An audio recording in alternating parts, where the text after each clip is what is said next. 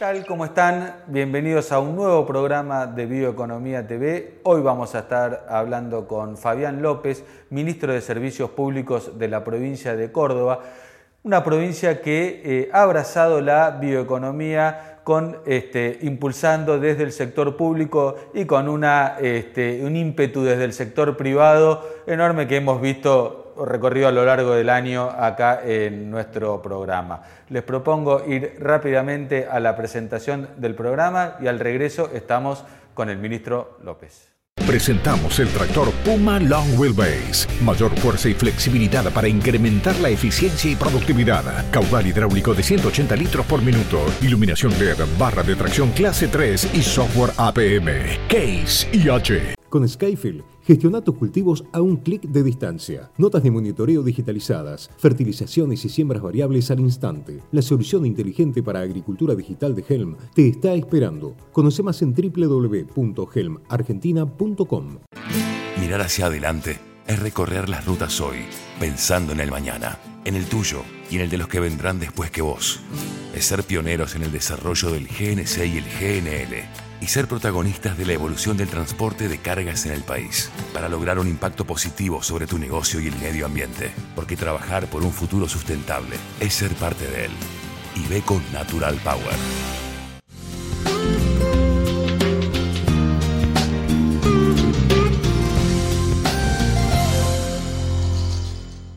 Fabián, muchísimas gracias por recibirnos en Bioeconomía TV. Es un placer estar conversando con ustedes. Bueno, Córdoba ha eh, adoptado una política, digamos, eh, bioeconómica, por decirla de alguna manera, haciendo de la biomasa eh, un recurso indispensable para este, el desarrollo industrial de la provincia. bueno, ¿cómo, ¿cómo, han visto cómo viene el año, cómo viene la recuperación post pandemia en esta materia? Bueno, ¿qué tal? Primero que nada, muchas gracias por la invitación. La verdad, un gusto estar conversando de estos temas eh, contigo.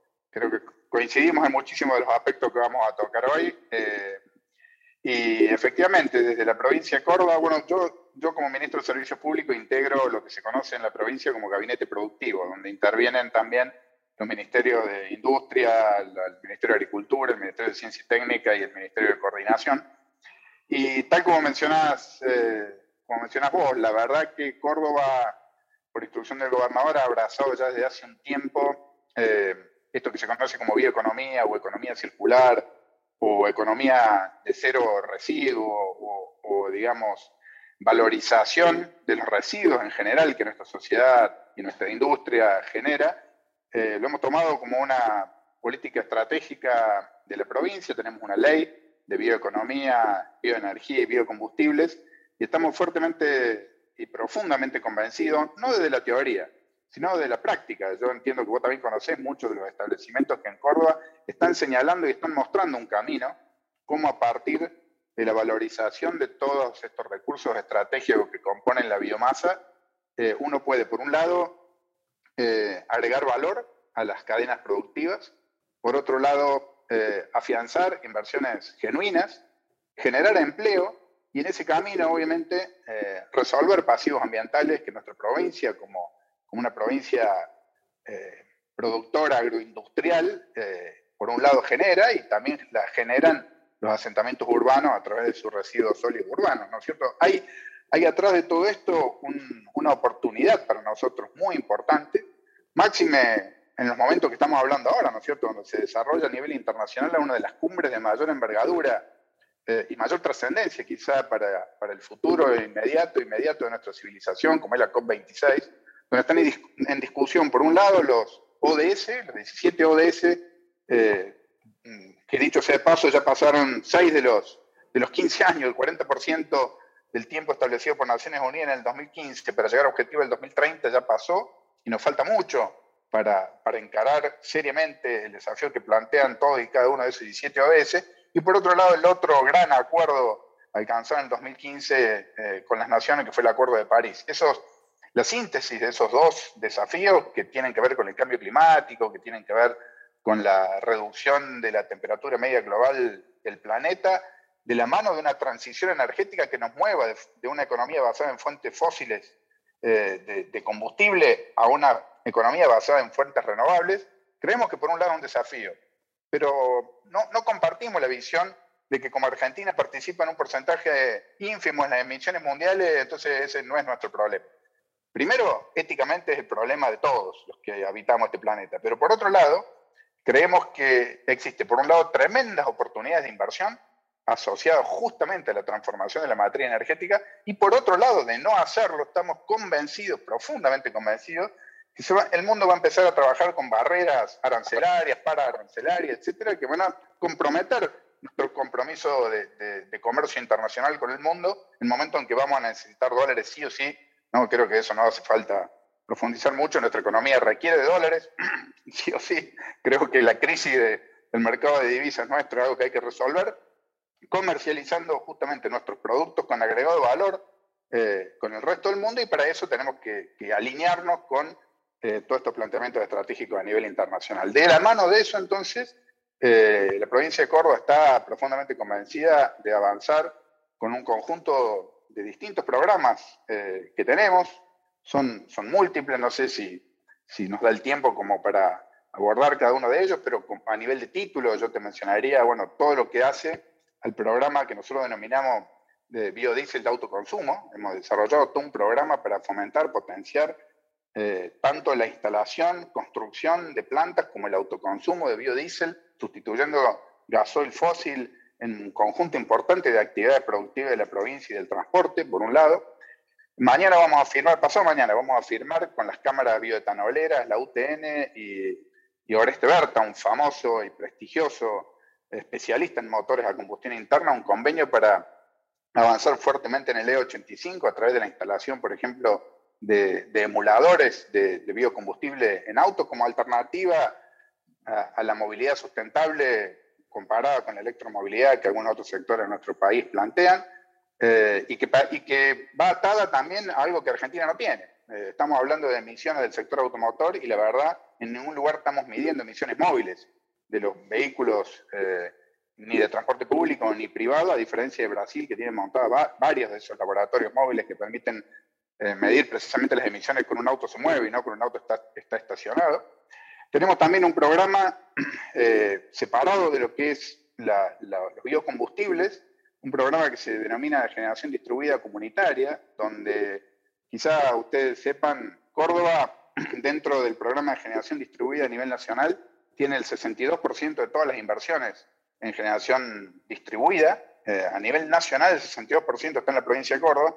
Y queremos dar un paso adelante, ya lo hemos dado con una reglamentación que se conoce de generación distribuida comunitaria que permite aquellos usuarios que no tienen un techo donde poner sus paneles solares, ya sea porque alquilan o porque viven en un edificio, eh, unirse comunitariamente y por lo tanto generar eh, esa energía eh, de manera de, echar mano a otras tecnologías, como por ejemplo los biodigestores.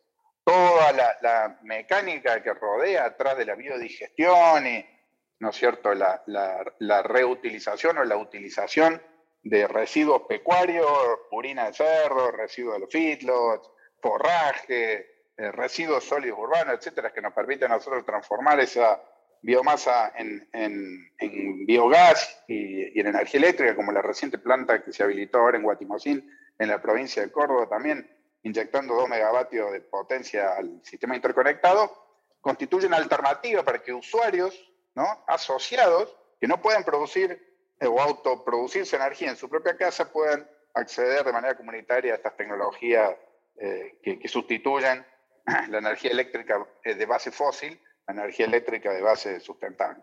Digamos, eh, como estos existen un conjunto de iniciativas que Córdoba entiende que son trascendentales. De nuevo, para afianzar procesos productivos, agregándole cada vez más valor a nuestras cadenas, resolver los pasivos ambientales, generar empleo en una economía que se viene debatiendo hace muchos años en Argentina, entre una economía agroexportadora y una economía subsidiada de sustitución de importaciones. Creemos que este camino de la, bioeconomía eh, da una alternativa a, salir de esa dualidad que, en la cual de alguna manera estamos encerrados, eh, resuelve pasivos ambientales y bueno, y nos da un camino eh, eh, creíble, un camino con, una trazabilidad importante en una transición energética de toda nuestra matriz. La verdad que, bueno, un pantallazo enorme de, la situación de cómo está la provincia y los programas que tienen en marcha, que desde ya este, nosotros apoyamos rotundamente porque estamos convencidos de que este es el modelo.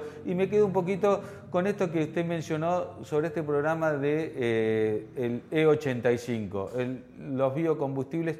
Yo estoy, eh, hace poco, pocas semanas estábamos viendo que es récord en Francia la, eh, la venta de E85, cada vez con el aumento del precio de la nafta, los conductores están comprando los kits estos para adaptar sus autos a este eh, eh, biocombustible o este nuevo combustible, esta mezcla. E incluso hace poquito estuve viendo, eh, yo por cuenta propia, la posibilidad de traer, de importar un kit desde Estados Unidos y están agotados. Este, entonces, estamos viendo un boom en lo que tiene que ver con el etanol. Incluso esto es este, puede ser hasta un desarrollo local, ¿no? Eh, de, poder desarrollar la tecnología para estos kits, que no debe ser muy sofisticada porque los autos este, de acá de Argentina se venden en Brasil, son fabricados en Argentina y se venden en Brasil con esta tecnología.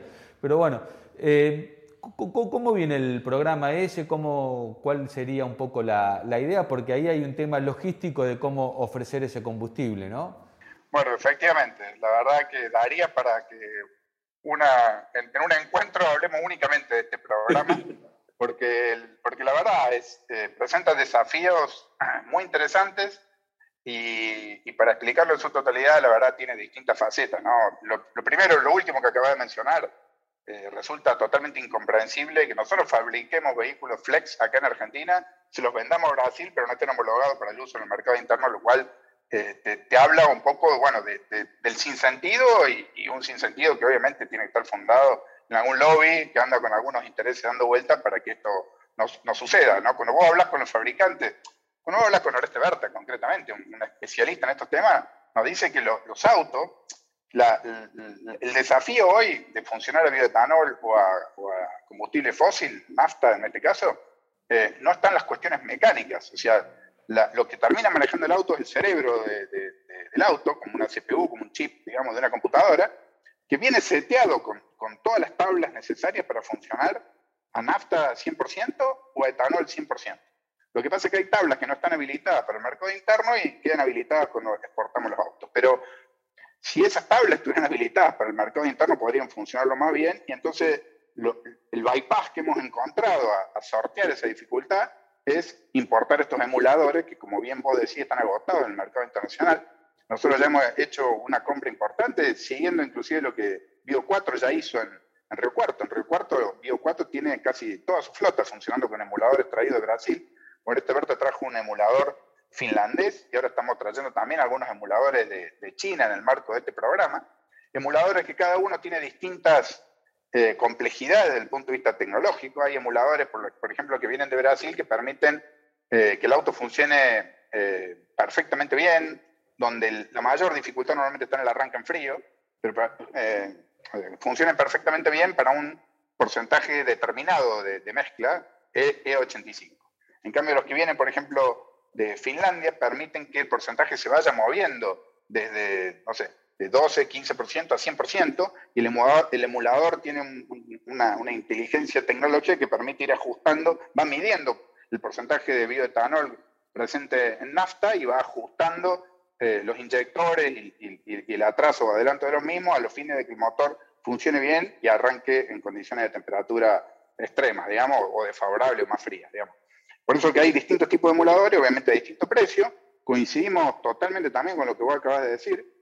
Eh, el objetivo es que esos emuladores podamos empezar a fabricarlos acá, porque estamos convencidos que, la, que el know-how que hay en Argentina justamente atrás de este tipo de, tecnología es fácilmente estudiable y, replicable, por eso estamos trayendo también emuladores de distintas procedencias, eh, y en el mediano plazo creo que fácilmente se pueden fabricar, dado que, dado que otra cosa que dijiste vos, que es totalmente cierta, están agotándose a nivel internacional, lo cual eh, habla un poco de, de la demanda que tienen otros países el caso de Brasil es un ejemplo claro. Brasil tiene un programa de Renova Bio donde definió hace mucho tiempo, porque también podríamos hablar de este tema, ¿no? Brasil definió hace mucho tiempo que su camino de movilidad sustentable no es la electromovilidad. Su camino es eh, reemplazar combustibles fósiles por eh, biocombustibles y eventualmente autos híbridos a biocombustibles, pero no la electromovilidad. Yo hace poco escribí un artículo de opinión en un diario local acá en la provincia de Córdoba, donde dando datos, eh, datos firmes, precisos y, y, cuantificables, trato de mostrar que la electromovilidad en nuestro país no es viable.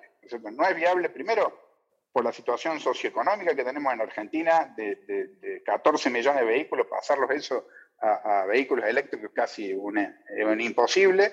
Nuestra red eléctrica de transporte y distribución tampoco lo soportaría. Y para que sea sustentable pasarnos a una electromovilidad, obviamente la energía que se genera para alimentar esos autos tiene que ser renovable, tiene que ser verde, por decirlo. Si vamos a poner una central térmica al final del caño de escape, más o menos lo mismo. Bueno, eh, ese programa lo estamos eh, abrazando con mucho entusiasmo, con mucho trabajo conjunto con las cámaras, eh, las dos cámaras de, bioetanol existente o de biocombustible existente en la provincia, con el profesionalismo de Oreste Berta, con la asistencia de la UTN y con, bueno, con todo lo que implica empezar a desafiar esta inercia que hay en Argentina que se resiste a esta transición de combustible fósil a combustibles renovables producidos aquí en Argentina con tecnología propia. Sí, parece eh, difícil ¿no? De, comprender, de decir, bueno, o sea, ya sabemos que el auto 100% eléctrico eh, es, es, inviable. Entonces estamos pensando al hidrógeno, de acá a 30 años, 20 años, este, cuando todavía para eso implica,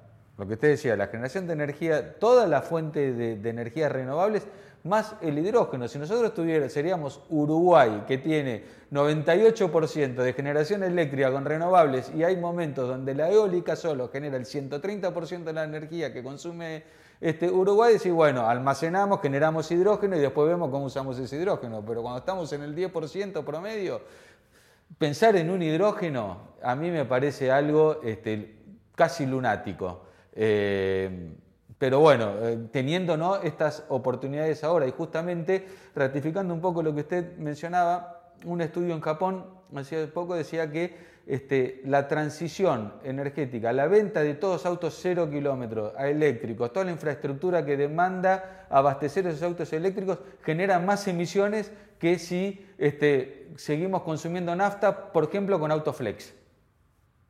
Por ejemplo, siguiendo combustible. Eh, o sea, un dato este, y bueno, yo estoy convencido que la tecnología flex es el, es el futuro con biocombustibles, llámese bioetanol, biometano, este, incluso diésel. Hay empresas de maquinaria agrícola que están trabajando eh, con motores híbridos a, diésel que tranquilamente podrían funcionar este, con biodiesel, que el biodiesel está recontraprobado, que ahí sí no hay duda que puede funcionar el B100. Entonces, bueno, ahí este, la, provincia usted mencionó que está trabajando también en, temas de eh, biodiesel. ¿Cómo, ¿Cómo están en esto? ¿Han, sacado una ley al respecto? ¿Ha habido avances de parte del sector privado? Sí, Córdoba como principal productora de maíz siempre se destacó más por la producción de bioetanol, ¿no es cierto?, a del maíz. Pero también somos la segunda productora de soja y por distintas razones no habíamos desarrollado una, una industria propia, digamos, una producción propia de biodiesel eh, hemos sacado en el marco de la ley de biocombustible una reglamentación que se conoce como B100, que vamos justamente buscando el autoconsumo y la, y la transformación propia en nuestra provincia sin necesidad de importar biodiesel de otra, de otra jurisdicción. Y ya estamos aprobando las primeras plantas, hemos elaborado un protocolo, porque una de las cosas que siempre costó eh, para arrancar programas de estas características y que cuenta con todo el lobby contrario del sector petrolero es que si la calidad del biodiesel no es buena, se rompen los motores, ¿no es cierto? Se tapan los inyectores, etc. Bueno, hemos desarrollado todo un protocolo con el Ministerio de Ciencia y Tecnología de la provincia eh, que, que, digamos, por la mano de, a través del cual vamos a certificar la calidad de las plantas que vayamos aprobando. Existe un programa de 500 millones de pesos aprobado por el gobernador para que a través del Banco de la Provincia de Córdoba se financien plantas en tanto y en cuanto cumplan con este protocolo de calidad final de biodiesel, ¿cierto? Eh, y entonces ya estamos financiando las primeras plantas que cumpliendo ese protocolo van a empezar a transformar eh, soja o, aceite vegetales en, en biodiesel. Eh, es un programa que está tomando mucha fuerza, está arrancando con la participación de muchos municipios que se quieren sumar para reemplazar el gasol y su flota de transporte público a, a La empresa provincial de energía de Córdoba también tiene toda una propuesta para cambiar parte de la flota pública propia, de la propia empresa y la flota pública de nuestro ministerio, del cual depende la empresa también. Eh, estamos muy, muy entusiasmados por el, por, el, por el acompañamiento que hay de muchas, muchas eh, productores agropecuarios, consorcios camineros, consorcios canaleros, intendentes, etcétera, y esto eh, es como que recién está empezando a tomar el volumen necesario. Por otro lado, fíjense, lo importante nos visitó hace unos 15 días y estamos por firmar un convenio también la semana que viene, eh, una empresa de Santa Fecina, Explora, que seguro la, conoces, ha desarrollado a nivel ya de prototipo la posibilidad de, de producir biodiesel a partir de las grasas existentes en los residuos eh, cloacales, residuos líquidos cloacales. Eh, dado que, eh, fíjense, buena parte del conurbano bonaerense, incluido el, el, AMBA y las ciudades que están radicadas sobre el litoral del Paraná, el tratamiento que hacen a sus líquidos cloacales casi genera una difusión a través de difusores subfluviales, tanto en el río como en el, río de la Plata, como en el río Paraná, no, no, tienen plantas de separación grasa sus residuos cloacales, como si tiene, por ejemplo, la provincia de Córdoba. La, provincia, la, ciudad de Córdoba, en particular, como segunda ciudad del país, tiene planta de tratamiento de líquidos cloacales donde se hacen los distintos eh, procesos e instancias de tratamiento de esos líquidos y separamos las grasas. Entonces, vinieron los santafesinos a buscarnos nosotros porque aquí sí se produce la separación de grasas y a través de esa separación empezar a producir eh, biodiesel. ¿Qué quiero decir con esto? Que las eh, que, ya estamos eh, a las puertas de que existan biodiesel de segunda generación, no solo biodiesel producido a partir del poroto de soja o del aceite eh, vegetal de soja, sino también de aceites vegetales usados y también, por ejemplo, de las grasas derivadas de un pretratamiento o tratamiento de los residuos líquidos cloacales. Es un programa que también cada vez va tomando más forma y de nuevo va de la mano de eh, valorizar de nuevo, ¿no es cierto?, biomasa generada, en este caso de, una, del tratamiento de líquidos cloacales de, una ciudad, de un asentamiento urbano, que permite también eh, eh, transformar un residuo, que siempre termina siendo un problema, en donde encontrar su, su depósito final, ¿no? para generar biocombustibles. Las tecnologías avanzan, avanzan muy fuertemente en esa dirección y acá quiero agregar algo muy importante para nuestro país y para nuestra región. Una de las tantas críticas que siempre hemos tenido para desarrollarnos desde el punto de vista tecnológico es que teníamos que, que, somos dependientes de tecnología de, de, países del primer mundo. Bueno, aquí en todos estos temas que hemos estado tocando hoy, todos los procesos agroindustriales y todo lo que tiene que ver con la bioeconomía, los biocombustibles, la bioenergía, eh, tenemos nosotros nuestras propias tecnologías demostradas, afianzadas y desarrolladas acá por argentinos, con, con inversiones genuinas, Basta mencionar, yo mencioné Explora, pero basta mencionar Biosera, también en la provincia de Santa Fe y un conjunto de otras asociaciones público-privadas, científicas del sector del conocimiento, que en ese trípode que, que en Córdoba estamos afianzando cada vez más, sector privado, sector público y sector del conocimiento, sin duda van, van a permitir consolidar una economía que, estamos convencidos, como decía al principio, va a generar inversiones, va a generar recursos, va a afianzar empleo de arraigo, como decimos nosotros, porque muchas de estas plantas están localizadas en lugares donde generan empleo de arraigo territorial, sin la necesidad de, ese famoso karma que tenemos, ¿no es cierto?, de, movilidad hacia centros urbanos cada vez más eh, complicado desde el punto de vista de, su, digamos, de la resolución de los problemas que generan eh, eh, ciudades, macro ciudades, con una densidad habitacional difícil de manejar en un territorio tan extenso como nuestra República Argentina, y, que bueno, creemos que marca un sendero, creemos que desde la región centro y desde, estas provincias con mucha generación de, biomasa, marcan un sendero que, de nuevo, en esta alianza estratégica sector público, privado y sector de conocimiento, eh, podemos ir transitando de manera sustentable. Sin duda, comparto plenamente lo que usted dice, conocemos el caso de, la firma Explora, eh, hemos conversado con ellos en este programa. Eh, también eh, entendemos desde acá que eh, esos son los temas que tendríamos que estar discutiendo o que se tendría que haber discutido en la nueva ley de biocombustibles, ¿no? Cómo ir hacia las nuevas fuentes de materia prima, hacia este, extender el uso de biocombustibles a la aviación, a la navegación comercial, e, etcétera, y sin embargo nos quedamos ahí, ¿no? En una forma conservadora, reduciendo el corte, o sea, haciendo todo lo contrario de lo que tendría que haber sido.